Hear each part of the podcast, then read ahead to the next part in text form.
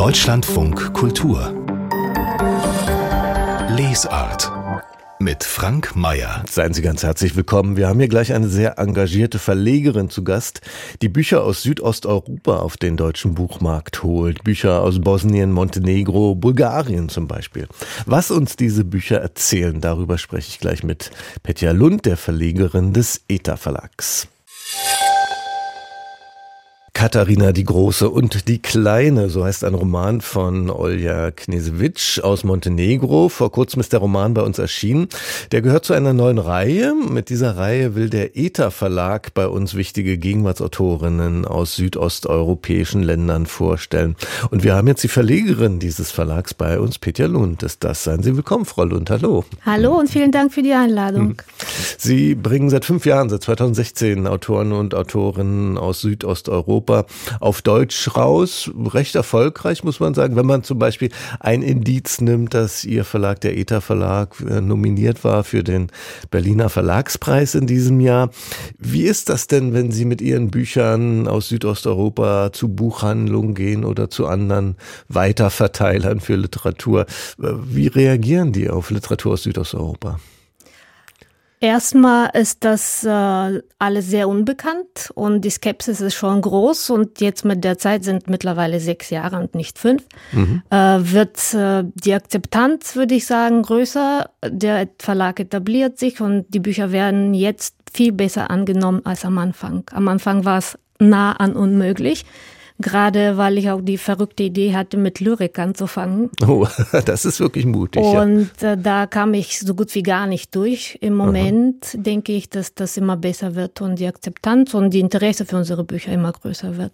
Und was hat sich da geändert? Liegt das allein an Ihrer Überzeugungskraft oder haben sich auch Rahmenbedingungen verändert, die da ein größeres Interesse befördern? Ich denke, es hat sich äh, bewiesen, dass die Qualität, die wir liefern, an, an Texte sehr, sehr gut ist. Und dass da jetzt mehr Vertrauen ist, dass wir gute Bücher verlegen, dass äh, wir uns wirklich richtig Mühe geben in dem, was wir tun. Und damit äh, haben wir jetzt einfach größere Interesse für die Bücher. Das heißt, der Verlag hat sich einen Namen gemacht inzwischen in diesen sechs Jahren. Sie sind selber in äh, Bulgarien aufgewachsen und dann nach der Schule nach Deutschland gekommen zum Studieren. Welche Rolle spielt das denn für Ihr Engagement für südosteuropäische Literatur? Eine sehr große Rolle spielt das natürlich. Ähm, ich habe mit Übersetzung angefangen in der Schule. Mhm. Dann ging das weiter in der Universität und äh, meine Leidenschaft für Literatur und für Übersetzung hat meinen beruflichen Weg geprägt und bestimmt. Mhm. Deswegen ist auch der Verlag irgendwann entstanden mit mit dem Wunsch und mit der Motivation, dass die Literatur aus Südosteuropa erstmal war nur Bulgarien angedacht, später wurde der Fokus erweitert, dass es möglich ist, dass diese Literatur hier in Deutschland auch bekannt wird oder zumindest mal verlegt wird und eine andere Sprache kennenlernen mhm. darf. Dann schauen wir uns mal ein Beispiel an. Ähm, Sie haben eine neue Reihe gestartet, Fragment of a Woman heißt die, also auf Deutsch Fragment einer Frau. Und zu dieser Reihe gehört auch der Roman, da habe ich den Titel schon erwähnt, Katharina die Große und die Kleine von Olja Knisewitsch. Sie wollen in der Reihe jetzt nur Bücher von Frauen rausbringen. Warum das? Weil es so ist leider, dass äh, in Südosteuropa die Mehrheit der Bücher, die verlegt werden, von Männern geschrieben werden. Es werden weniger Frauen verlegt und noch deutlich weniger werden übersetzt. Mhm. Und das ist eine Schieflage, die ist einfach nicht richtig und nicht fair. Und dem entgegenzutreten, haben wir beschlossen, jetzt e-, erstmal den Fokus auf Frauen zu richten. Und das heißt Fragmente, weil es angedacht ist, ein großes Projekt mit äh, der Motivation und der Ehrgeiz, dass das wächst und dass das erste Anfang ist. Das ist alles natürlich finanziell bedingt. Wenn das möglich ist, dann wird dieses Projekt weitergehen und diese kleinen Puzzleteile werden immer mehr. Und das wünschen wir uns sehr. Sie haben die Reihe gestartet im Oktober mit dem Kurzgeschichtenband Erzähl dir die Stadt der bosnischen Autorin Leila Kalamujic. Ähm, können Sie uns von dem Buch vielleicht erzählen? Was ist das für ein Buch? Was für eine Stadt wird da erzählt? Äh, Denkt ihr, die Stadt ist das zweite Buch von Leila Kalamujic, das bei uns erschienen ist. Das ist auch unsere erste bosnische Autorin mhm. und zugleich auch die erste Autorin, die bei uns ein zweites Buch verlegt hat oder beziehungsweise, dass wir ein zweites Buch von ihr verlegt haben. Leila Kalamut schreibt auf Bosnisch, sie schreibt Kurzgeschichten, Theaterstücke. Sie ist einer der wichtigsten Stimmen in Bosnien und äh, ich finde es total großartig, dass wir sie verlegen dürfen auf Deutsch, denn sie hat eine extrem klare, knappe Sprache, die aber sehr, sehr scharf und präzise ist. Und sie schafft es in wirklich ganz wenigen Sätzen ganze Universen zu erzählen. Mhm. Das sind fast immer schwierige Geschichten, schwierige Themen. In, Aber in es Sinn, gibt. In welchem Sinne schwierig? Naja, die beschäftigen sich mit Themen, die emotional schwer zu ertragen sind. Es geht um Tod, es geht um Verlust, es geht natürlich ganz viel auch um den Krieg, um psychische Erkrankungen. Dann geht es darum, wie das ist, auf dem Balkan als äh, LGBTQ-Mensch zu leben, was heutzutage immer noch nicht selbstverständlich ist, dass man da gut leben kann. Mhm. Also all das sind so Themen, die äh, jetzt nicht lustig sind. Und wenn wir auf den zweiten Band in ihrer Reihe schauen, Katharina die Große und die Kleine von Olja Knesevic aus Montenegro, hm, worum geht es in diesem Buch? Das ist sehr interessant. Wir haben ganz lange nach einer Frau aus Montenegro gesucht und auch viele Leute gefragt, die dort leben und auch selber schreiben, nennen mhm. Sie uns bitte eine Frau. Und es war sehr schwierig, die überhaupt zu finden. Es lag nur daran, dass sie schon ins Englische übersetzt wurde. Und über die englische Übersetzung haben wir sie gefunden. Das heißt, in dem Land selber war die Bereitschaft nicht so groß, dann einen Namen zu nennen. Von außen fand man sie. Und in dem Buch geht es um äh, die Geschichte Montenegros mehr oder weniger. Die wird über drei Generationen von Frauen erzählt. Mhm. Es ist äh, super interessant, finde ich, weil Montenegro ist so nah und keiner weiß was davon. Mhm. Und es war für mich auch extrem interessant, diese Geschichte zu lesen und mehr über dieses kleine und doch so nahe Land zu erfahren. Olja Knesewitsch, Sie haben schon die Übersetzung ins Englische erwähnt. Sie hat selbst in Großbritannien studiert, soweit ich weiß, und ähm, auch dort schon äh, veröffentlicht. Ähm, jetzt wandern ja, also mir fällt dazu ein, dass aus vielen Ländern Südosteuropas ja viele Menschen auch auswandern und äh, anderswo heimisch werden. Ähm, spielt das äh, auch für dieses Buch eine Rolle? Das ist für diese ganze Region ein ganz, ganz großes Thema. Auch mein persönliches Anliegen als Ausgewanderte sozusagen. Mhm. Es äh, gibt ja viele Seiten dieser Geschichte und eine, die wichtig ist und über die gesprochen werden sollte, finde ich, ist, dass wenn diese Leute auswandern, was passiert dann in den Ländern, wenn die sozusagen leer bleiben? Was sind die Konsequenzen? Wie geht das Leben dort weiter? Und mit diesem Thema beschäftigen sich wirklich ich würde sagen, in jeder Familie in Südosteuropa gibt es mindestens ein Familienmitglied, der da nicht mehr ist. Wird das auch für die, die Reihe, die Sie planen, auch für die kommenden Bücher ähm, eine Rolle spielen, nach solchen Themen auch Ausschau zu halten für die Bücher, die Sie dann ins Programm nehmen? Mit Sicherheit. Das ist auch ein Thema, das mich persönlich als Mensch auch interessiert und bewegt. Und mhm. das ist auch ein Thema, äh, das in viele literarische Werke behandelt wird. Das äh, wird auch eins unserer Themen bleiben, ja. Ähm, Sie haben ja vorhin schon gesagt, beim ersten Buch, worüber wir gesprochen haben, dass die Erinnerung an die Jugoslawienkriege da ein wichtiges Thema ist in diesem Buch. Jetzt haben wir gerade den russischen Invasionskrieg in der Ukraine. Ähm, Sie stehen ja mit vielen Autorinnen in Kontakt in Südosteuropa. Wie, wie reagieren die darauf? Wie beschäftigt die das, dieser Krieg in der Ukraine?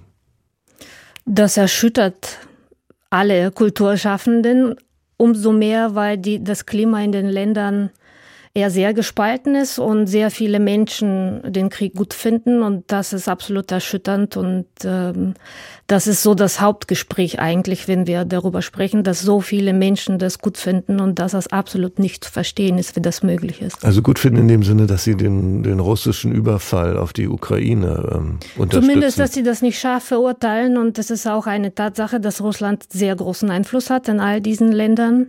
In Serbien und vor allem, oder? In Serbien, in Bulgarien durchaus durchaus auch. Mhm. Und das ist ein sehr großes Problem, weil die werden wirklich zerrissen innerlich, diese Länder. Mhm. Und das ist eher so das Thema, was äh, wir dann behandeln.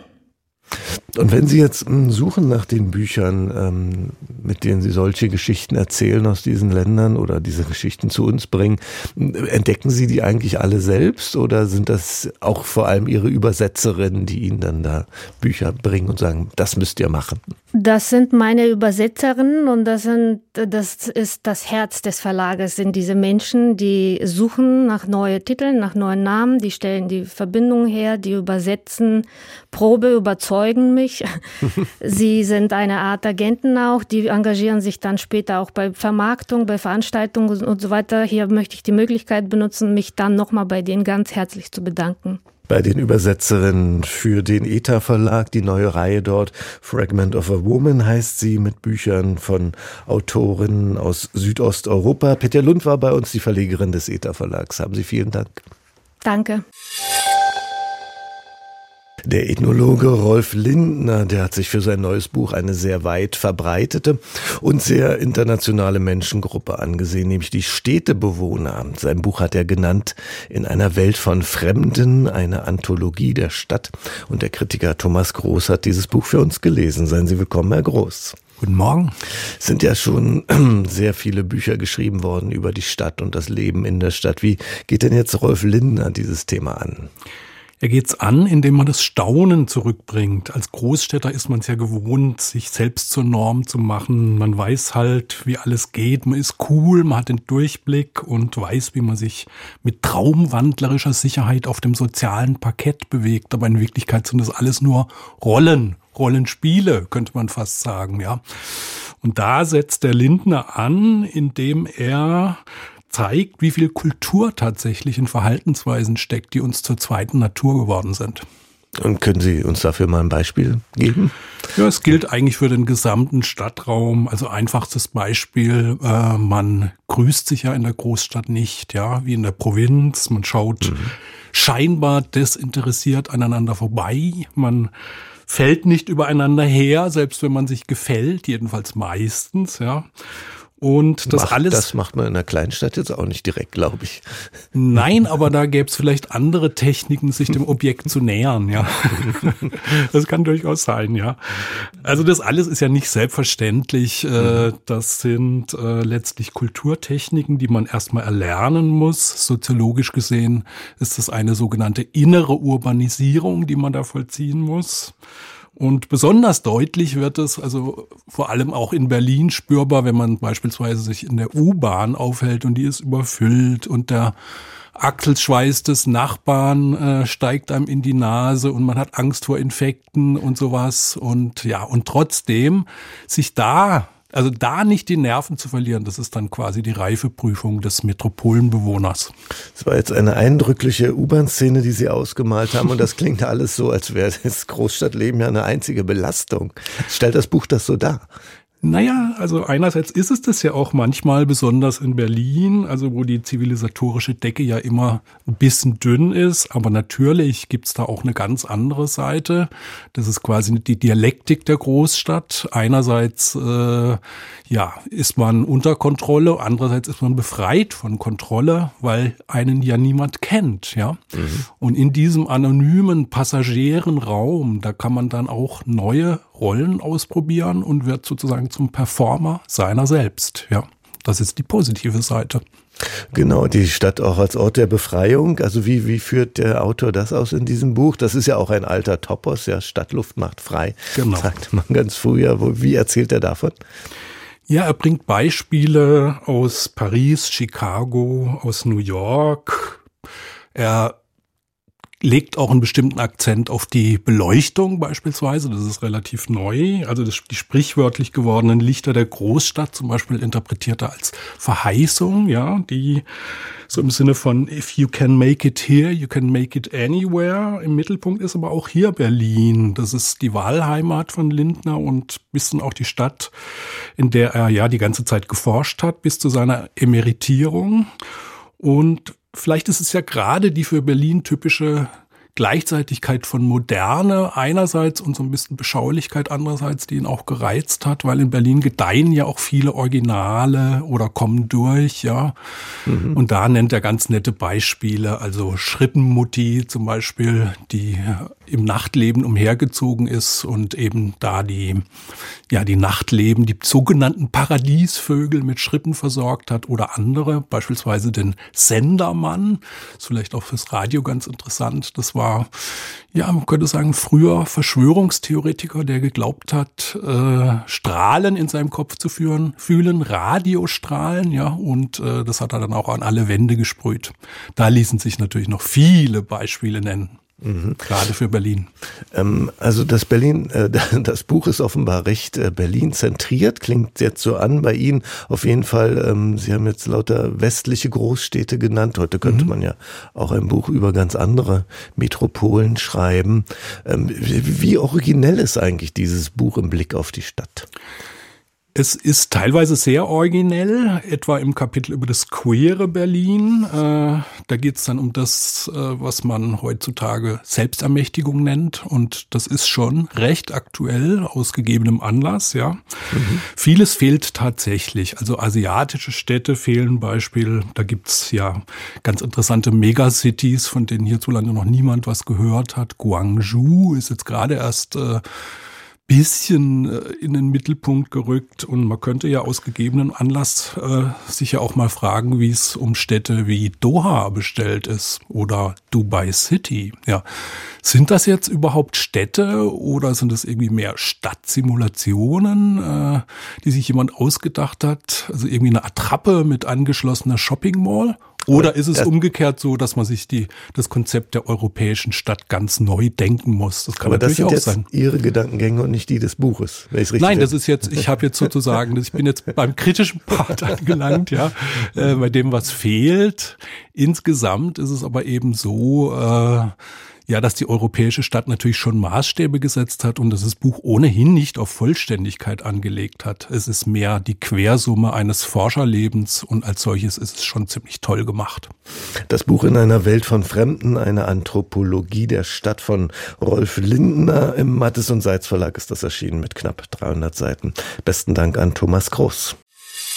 Deutschlandfunk Kultur Buchkritik der Ethnologe Rolf Lindner, der hat sich für sein neues Buch eine sehr weit verbreitete und sehr internationale Menschengruppe angesehen, nämlich die Städtebewohner. Sein Buch hat er genannt In einer Welt von Fremden, eine Anthologie der Stadt.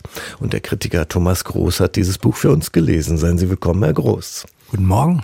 Es sind ja schon sehr viele Bücher geschrieben worden über die Stadt und das Leben in der Stadt. Wie geht denn jetzt Rolf Lindner dieses Thema an?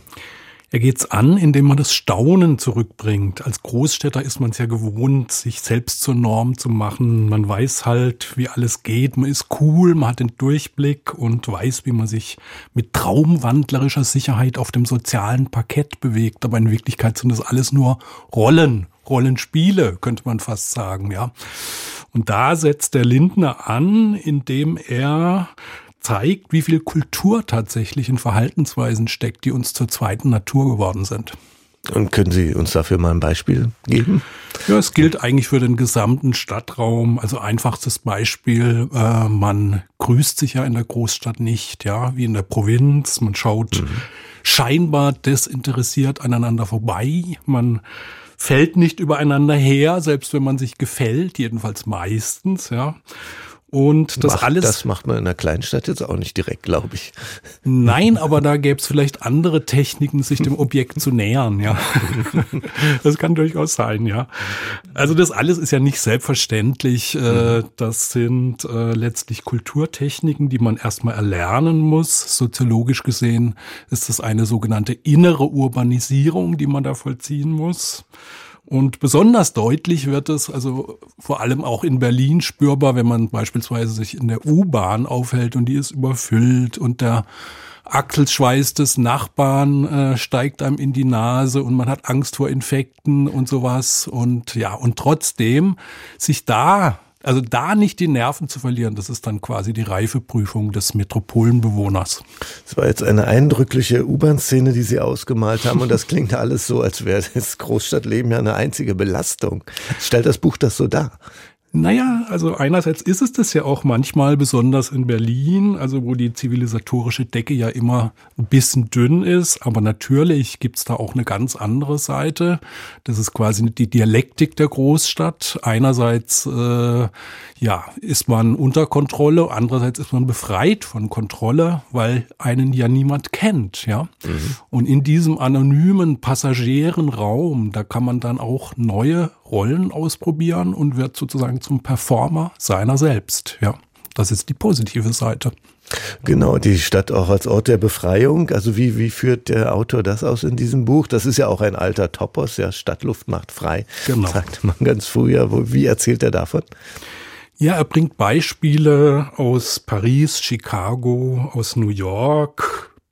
Er legt auch einen bestimmten Akzent auf die Beleuchtung beispielsweise. Das ist relativ neu. Also das, die sprichwörtlich gewordenen Lichter der Großstadt zum Beispiel interpretiert er als Verheißung, ja, die so im Sinne von if you can make it here, you can make it anywhere. Im Mittelpunkt ist aber auch hier Berlin. Das ist die Wahlheimat von Lindner und bisschen auch die Stadt, in der er ja die ganze Zeit geforscht hat bis zu seiner Emeritierung.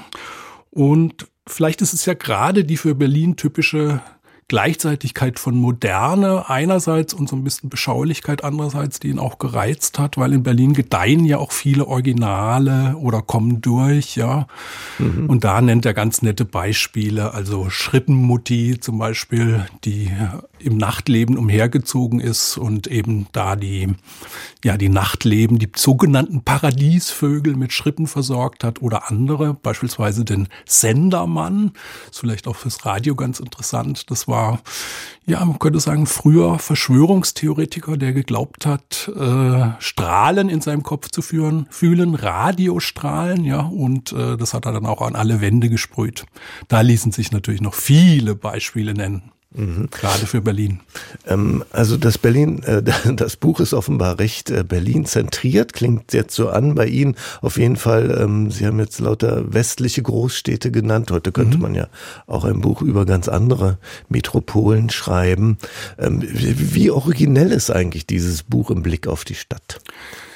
Es ist teilweise sehr originell, etwa im Kapitel über das queere Berlin. Äh, da geht es dann um das, äh, was man heutzutage Selbstermächtigung nennt. Und das ist schon recht aktuell aus gegebenem Anlass, ja. Mhm. Vieles fehlt tatsächlich. Also asiatische Städte fehlen Beispiel. Da gibt's ja ganz interessante Megacities, von denen hierzulande noch niemand was gehört hat. Guangzhou ist jetzt gerade erst äh, bisschen äh, in den Mittelpunkt gerückt und man könnte ja aus gegebenen Anlass äh, sich ja auch mal fragen, wie es um Städte wie Doha bestellt ist oder Dubai City. Ja, sind das jetzt überhaupt Städte oder sind es irgendwie mehr Stadtsimulationen, äh, die sich jemand ausgedacht hat? Also irgendwie eine Attrappe mit angeschlossener Shopping Mall? Oder ist es umgekehrt so, dass man sich die, das Konzept der europäischen Stadt ganz neu denken muss? Das kann aber natürlich das sind auch jetzt sein. Ihre Gedankengänge und nicht die des Buches. Wenn richtig Nein, das ist jetzt, ich habe jetzt sozusagen, ich bin jetzt beim kritischen Part angelangt, ja, äh, bei dem was fehlt.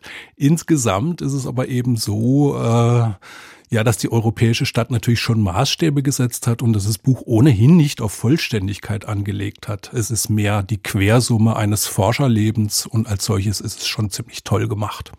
Das Buch in einer Welt von Fremden, eine Anthropologie der Stadt von Rolf Lindner im Mattes und Seitz Verlag ist das erschienen mit knapp 300 Seiten. Besten Dank an Thomas Groß. Straßenkritik. Anke Plutra, ich habe zuletzt gelesen von Nino Haratschwili, Das achte Leben. Fantastisches Buch, trotz 1000 Seiten. Es ist weg wie nichts. Erzählt die Geschichte einer georgischen Familie über die letzten 150 Jahre und gibt so einen Einblick über das Leben unter diktatorischen Bedingungen. Und ich habe über dieses Buch, glaube ich, ein Stück eine Idee gekriegt, warum Menschen in Russland stillehalten und sich nicht trauen, auf die Straße zu gehen. Man muss es lesen. Das sagt Anke Pluderer in Leipzig über das Buch Das achte Leben von Nino Haratischvili. In der Frankfurter Verlagsanstalt ist das erschienen. Vor sehr, sehr langer Zeit, nämlich vor 650 Jahren, ist der erste Hinweis auf Robin Hood in der Literatur aufgetaucht. Seitdem gab es unzählige Robin Hood-Varianten in Balladen, in Chroniken, in Romanen oder ganz normalen Serien, in Comics, Filmen Opern und Musicals und so weiter und so fort. Jetzt weiß ich aber nicht, ob es schon mal ein Robin Hood Erzählkonzert gab. Der Argon Verlag hat jedenfalls so eine Adaption jetzt auf den Markt gebracht. Was das ist, ein Erzählkonzert und ob sich da das Anhören lohnt, dazu jetzt Elmar Krämer und der lässt uns erstmal reinhören in dieses spezielle Erzählen. Den Bauern mit seiner Ernte, den Bäcker mit seinem Brot, den lassen wir ruhig seiner Wege ziehen, selbst in der größten Not. Wir rauben und wir stehlen nichts von keinem, der wenig hat. Den Reichen nehmen wir reichlich weg. Dann werden alle satt. Die Geschichte von Robin Hood ist altbekannt. In teils musikalisch unterlegten Balladen spricht Caroline Lux eine Art Off-Stimme, die den Rahmen beschreibt und dem Altmeister Christian Brückner die Bühne bereitet. Dieser nimmt das Auditorium dann mit in den Sherwood Forest zu Robin Hood und seiner Bande. The Merry Men, die fröhlichen Gefährten. Denn alles konnte ihnen der Sheriff von Nottingham nehmen, ihre Rechte, ihre Habe, ihren guten Namen nur nicht ihre Fröhlichkeit und ihre Freundschaft. Musik und die Ballade von Robin Hood. Wer bei diesen Zutaten an Disney denkt, wird umgehend eines Besseren belehrt. Denn die Musik und die Stimmen funktionieren eigenständig und harmonieren dennoch perfekt. Lässt man sich beim Hören darauf ein, materialisieren sich die Bilder des gesprochenen Wortes vor dem geistigen Auge. Während die mal rockig moderne, mal klassisch angehauchte Musik des wilden Jazzorchesters den Raum dafür bietet. Christian Brückners Stimme fesselt mit unaufdringlichem Nachdruck von der ersten Sekunde an und die Musik spielt mit ihr. Mal schafft sie Raum, mal unterstreicht sie Brückners Worte, zum Beispiel wenn Johann ohne Land dem Plan des Sheriffs lauscht. Der soll die Zahlung eines Lösegelds für Johanns Bruder Richard Löwenherz verhindern und die Schuld Robin Hood in die Schuhe schieben. Und Robin Hood verliert seine Ehre und seine Liebe. Für einen Moment war Prinz Johann sprachlos. Das, mein lieber Sheriff, nenne ich einen Plan, einen wahrhaft teuflischen. Ich wusste, dass er euch gefällt.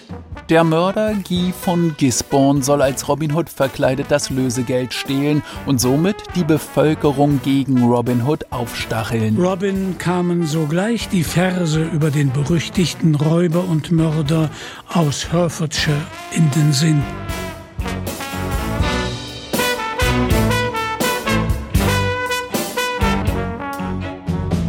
Wer reist und einen Penny hat, der ist für immer verloren.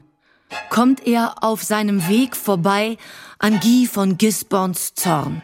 Rasant ist dieses Erzählkonzert, manchmal vielleicht zu rasant, und man wünscht sich mehr. Mehr Brückner, mehr Musik, mehr Brücken über beides, mehr Zeit. Denn mit nur rund anderthalb Stunden ist der fulminante Reigen schnell vorbei. Die Ballade von Robin Hood wurde in dieser Adaption, geschrieben von John von Düffel, für die Deutsche Oper Berlin konzipiert, als Erzählkonzert für die ganze Familie, das auch auf der Bühne aufgeführt wird. Und wenn das Live-Publikum sich beschwingt auf den Heimweg macht, hätte die Hörerschaft auf dem heimischen Sofa gern länger dieser frischen Variante der Geschichte von Robin Hood und seinen Gesellen gelauscht. Es ist die Geschichte der Merryman, die sich jede Zeit neu erzählt. Denn jede Zeit braucht einen Robin Hood. Und das bis ans Ende der Welt. Das Hörbuch Die Ballade von Robin Hood in einer Textfassung des Schriftstellers John von Düffel, gesprochen von Christian Brückner und Caroline Lux. Erschienen ist das Ganze im Argon Verlag.